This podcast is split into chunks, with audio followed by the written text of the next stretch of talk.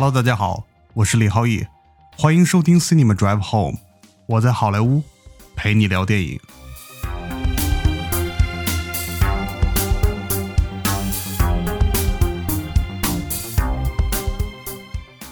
Hello，大家好，这里是 Cinema Drive Home 的第三期，在这里我很高兴的向大家宣布一个消息，就在刚刚，我打开电脑，系统推送告诉我。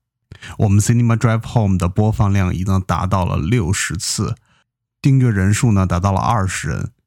我在这里代表 Cinema Drive Home 向大家表示感谢，谢谢大家的收听，谢谢大家的喜爱，也谢谢大家的订阅。那么，如果你觉得 Cinema Drive Home 这个 Podcast 做的还可以，或者你觉得这个播客有任何需要改进的地方，或者你只是想跟我一起聊聊电影，可以随时发微博私信到 Cinema Drive Home 播客。我们的播客因为时间有限，所以有很多内容呢都没法一一向大家呈现。如果大家还感兴趣的话呢，欢迎 follow 我们的微博以及推特账号。微博 at Cinema Drive Home，而且我也希望目前现在在收听 Cinema Drive Home 的你呢，可以给我们的播客留下积极的评论。我在这里再一次感谢大家对这个播客的支持。好了，废话不多说了，开始这期的节目吧。And the Oscar goes to Parasite.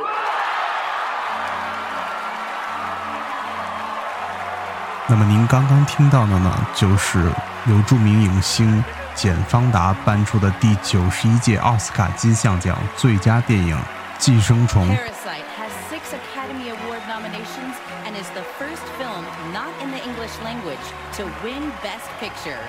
Winning four Oscars tonight. 这部电影我在第一期的金球奖节目里也提到过，导演奉俊昊呢是我个人一直特别喜欢的一位导演。那这一次奥斯卡奖看到他能够拿到四个奖项，成为当晚最大的赢家，我呢心情十分激动。呃，不过这一次呢，在这期节目里，我还是给大家短暂的回顾一下这届奥斯卡的全程。关于奉俊昊以及寄生虫呢，我希望最终单独做一期节目，这样也能给大家聊得尽兴。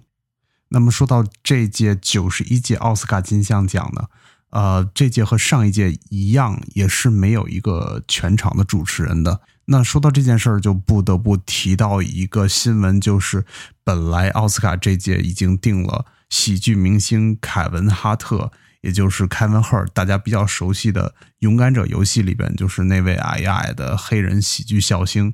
奥斯卡原计划由他来主持这一届，但是当美国电影艺术与科学学院，也就是奥斯卡的主办方，呃，他们发布了 Kevin Hart 要来主持这届奥斯卡之后，在 Twitter 上边，网友扒出了这个喜剧明星之前说过的一些段子，里边就是他开过那个 LGBTQ 群体的一些玩笑啊、当然，大家都知道奥斯卡是在 ABC 播放的。呃，第一，作为这样一个全年龄电视台，同时呢，奥斯卡金像奖就是一向都其实跟政治有一些些挂钩，所以在这样一个好莱坞的大环境情况下，由于负面新闻缠身的 Kevin Hart 就被组委会取消了邀请。那这一段呢，其实大家也都可以在 Netflix 里边，Kevin Hart 自己主演的一个记录系列片里边，他也有提到过。我其实个人觉得他开的玩笑确实有一点点擦边球，确实有一点点对于 LGBTQ 群体不是太友好。不过 Kevin Hart 这个喜剧人，我个人觉得还是很优秀的。大家如果喜欢的话，可以搜一搜他的单口，有很多场质量都是挺高的。不过呢，开除了 Kevin Hart 主持人的资格之后，让奥斯卡组委会就是万万没想到的是，今年所有的电影提名里，只有一个奖项一位黑人影星提名。这个提名一爆出呢，推特上边就是大家也是一片哗然啊，觉得这届奥斯卡又是被白人统治，这个少数族裔在奥斯卡的话语权仍旧很少。我个人觉得确实是这样，尤其是今年特别特别优秀的独立电影，由华裔导演陆路王导演的《Farewell》，别对他说。我觉得在各个方面其实都是值得一个提名位置的，可是却是颗粒无收。奥斯卡的组委会呢，也是由于各种压力吧，在今年呢，把最佳外语片这个奖项的名称改成了最佳国际电影。啊，这样的改变呢，可以说是奥斯卡在努力的试图尊重其他文化的电影。那究竟结果怎么样呢？我觉得还是需要很长一段时间来考察。关于这点呢，在开场的时候呢，Steve Martin 和 Chris Rock 两位笑星呢一起出场，来一段传统的这个开场白。尤其是 Chris Rock 说到说啊，他想到奥斯卡在过去的九十二年里边发生了多么天翻地覆的变化。呃，在一九二九年的时候呢，是没有任何黑人的表演能够提名。到了二零二零年呢，现在他们终于有了一个人提名。Chris Rock 的这个吐槽真的是十分的犀利。虽然这届奥斯卡呢，就是过于白话，被大家呢有所诟病。不过呢，这届奥斯卡也有一些让人惊喜的地方。第一个值得说的就是获得最佳电影配乐奖的是《小丑》的配乐作者 Hildur，她据说是一九九八年以来第一个获得这个奖项的女性。同时呢，他在《小丑》这部电影里的配乐呢，也是让人印象深刻。去年刷爆朋友圈的一部纪录片《美国工厂》。也获得了最佳纪录长片奖，还有著名影星布拉德·皮特也获得了自己演艺生涯当中的第一座奥斯卡奖杯。他凭借在昆汀·塔伦蒂诺的《Once Upon Hollywood》好莱坞往事这部电影里的精彩表现呢，获得了最佳男配奖。还有值得一提的是，最佳电影歌曲奖获得者呢是著名的英国歌星 Elton John。呃，电影《Rocket Man》呢，就是根据他的个人经历改编的。Elton John 呢，也是英国的这么一位传奇的流行歌手，他目前就正在开他的告别演唱会。所以这个奖呢，有一部分其实也是学院对于 Elton John 的一种认可。大家最熟悉的就是他在《狮子王》里边的主题曲《Can You Feel the Love Tonight》。我看到这届奥斯卡呢，还有一点就是让我特别特别感动的一点，就是当奉俊昊获得了最佳导演奖的时候呢，他站在台上特别激动。他表示呢，就是在他年轻学习电影的时候呢，呃，有一句话深深的刻在他的心里：“The most personal is the most creative。”就是他提到这句话，其实就是坐在台下跟他同样提名最佳导演的马丁斯科塞斯说过的一句话。呃，奉俊昊还表示呢，他在学校的时候呢，就一直在学习马丁斯科塞斯的电影，能跟他一起提名已经是莫大的荣誉。呃，这时候镜头给到台下呢，马丁斯科塞斯也是用手指向奉俊昊回敬，同时呢，全场大家也都为马丁斯科塞斯呢鼓掌。呃，我觉得这是一个特别令人感动的时刻。虽然马丁斯科塞斯一把年纪了，就是也十分努力的完成了《艾尔什曼》这部电影。虽然他很遗憾没有获奖，但是电影的后辈，而且尤其是一个远在韩国的电影人，用这种方式来致敬他，我觉得这件。这一个时刻对于他来说也是一种宽慰。同时，奉俊昊也感谢了在台下跟他同样提名的昆汀·塔伦蒂诺导演。他说，昆汀·塔伦蒂诺每一年呢都会把奉俊昊的电影放在他自己的必看 list 里。通过这种方式，让更多的人认识到了他的电影。同时，他还开玩笑的说，台下的小丑导演 Todd Phillips 以及一九一七的导演 Sam Mendes，他觉得这两位导演也是十分的优秀。假如他能够有一把电锯的话，他愿意把奥斯卡锯成五段，然后跟所有提名的人导演分享。我当时。看到他说这句话的时候呢，觉得真的奉俊昊实在是太可爱的一个人了。You two seem to be getting on well. She doesn't seem like a bad person. I'm the enemy. You're not a Nazi, Jojo. You're a 10 year old kid who likes dressing up in a funny uniform and wants to be part of a club.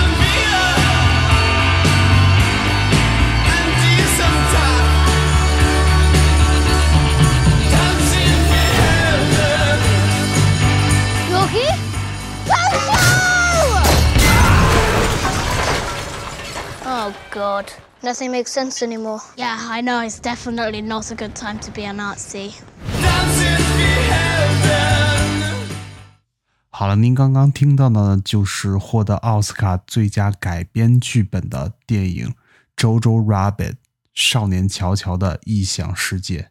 呃，这部电影本来应该是二月份在跟中国的观众们见面，可是由于疫情的原因呢，这些片子集体都撤档了。我有幸去年在 ArcLight 好莱坞参与了导演的见面会。呃，大家也都知道这部片子导演呢，对了，就是大家十分喜爱的导演。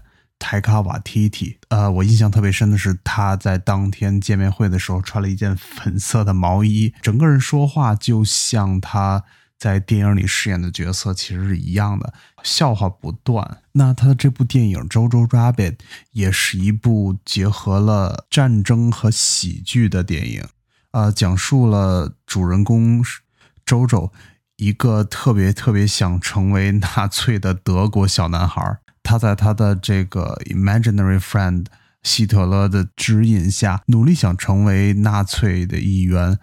可是呢，他在自己家的阁楼上却发现了一个犹太少女的故事。这部电影呢，其中掺杂了很多的幽默、温情以及战争的残酷。呃，熟悉电影的人都知道，好莱坞从来不缺优秀的战争电影，像我们大家都熟悉的《黑鹰坠落》呀，《拯救大兵瑞恩》呐，《辛特勒的名单》，还有近些年的《血战钢锯岭》等，都是十分优秀的战争题材作品。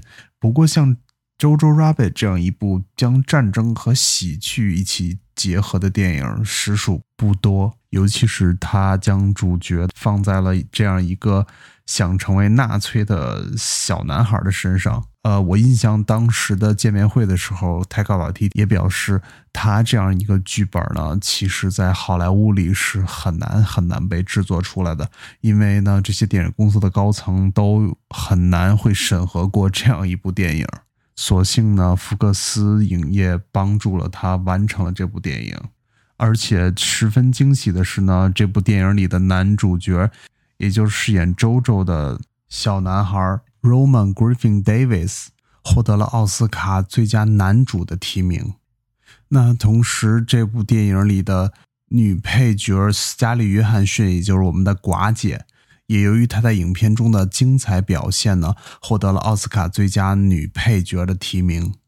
可见这部电影的质量还是相当的过硬的。如果有机会呢，希望大家能够。仔细欣赏一下哦！我当时看首映的时候呢，呃，就被他的开场的场景就直接逗笑了。开场，泰卡瓦提提导演用了一段音乐的蒙太奇，他把德国的这些民众以及呃当时的战争时候的一种景象的影像资料。和德语版的 Beatles 的经典歌曲《I Wanna Hold You Hands》结合的十分紧密。呃，当时泰卡瓦蒂蒂给大家解释他这段的创意的时候，他就说他翻看这些影像资料，看到当时的德国民众对于呃希特勒或者说法西斯十分的崇拜，崇拜的样子呢，就让他想起了当时看 Beatles 的表演录像里边那些粉丝的样子。呃，如果大家有机会或者感兴趣的话呢，真的可以去 YouTube 上搜一下，YouTube 上仅有的几个 Beatles 当时现场的 MV 里边，啊，镜头扫过的那些万千少女们，呃，现在可能已经都是爷爷奶奶了，呃，他们的表情真的就是跟《Jojo Rabbit》那部电影里描绘的德国民众是一样一样的。好了，我在这里就不做过多的剧透了。大家如果喜欢泰卡瓦蒂蒂的这种喜剧风格的话，这部《Jojo Rabbit》少年乔乔的异想世界这部电影，大家一定不要错过。There is only one way this ends. Last man standing. I'm going there to see my father. We need to keep moving. Come on. I'm going possibly make it that way, man. You bloody insane.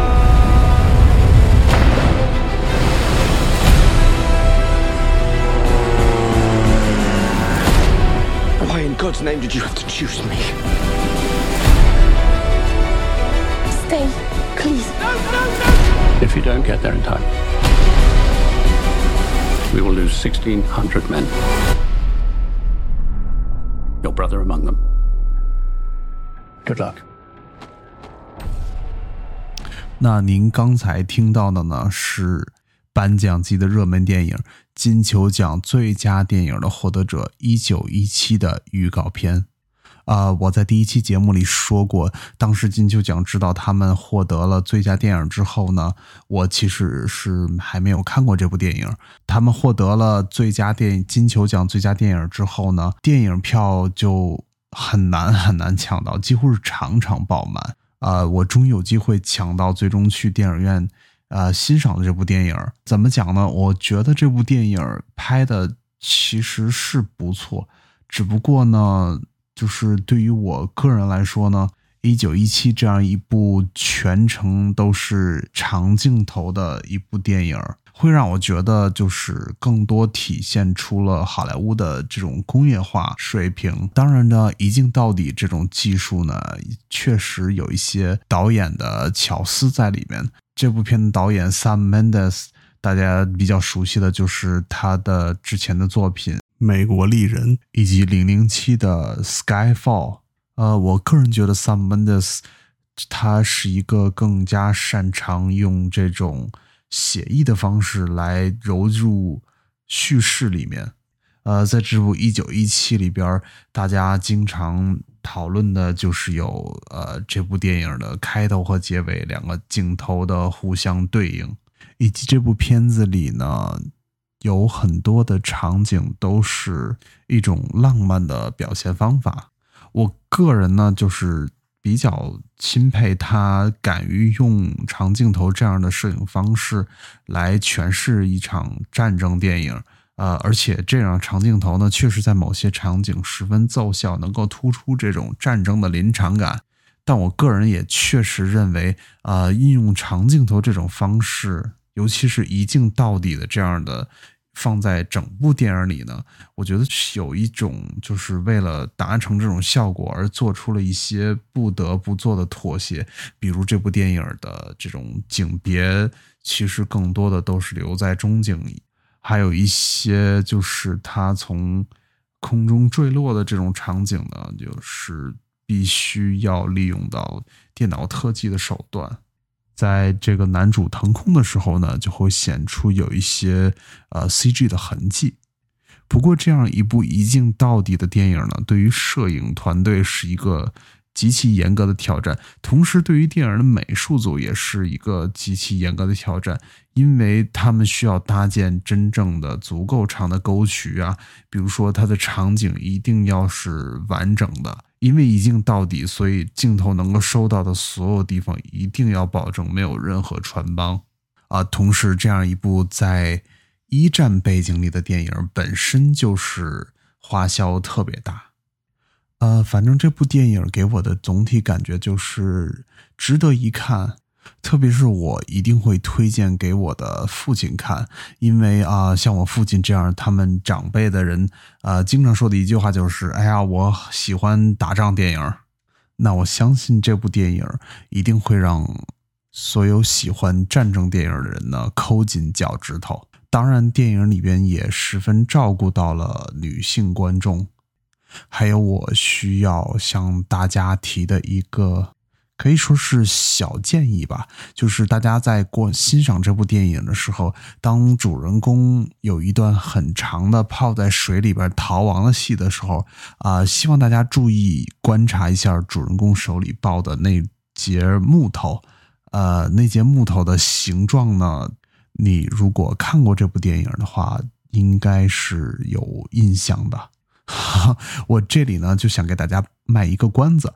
如果你最近看了一九一七的话，对电影里边男主人公在水上漂流抱着的那根柱子的形状还有印象的话呢，或者说你其实看完了，其实忘记了到底是什么样子的话，啊，可以给我发来私信，我愿意在微博上告诉你我对那个意象的理解。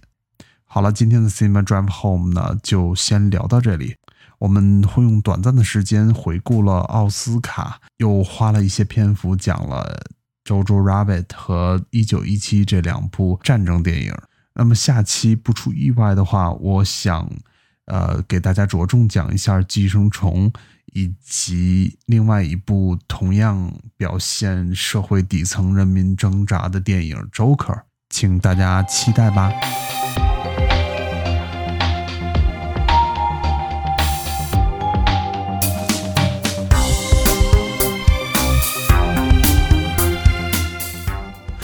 感谢你收听 Cinema Drive Home。我是李浩义，我在好莱坞陪你聊电影。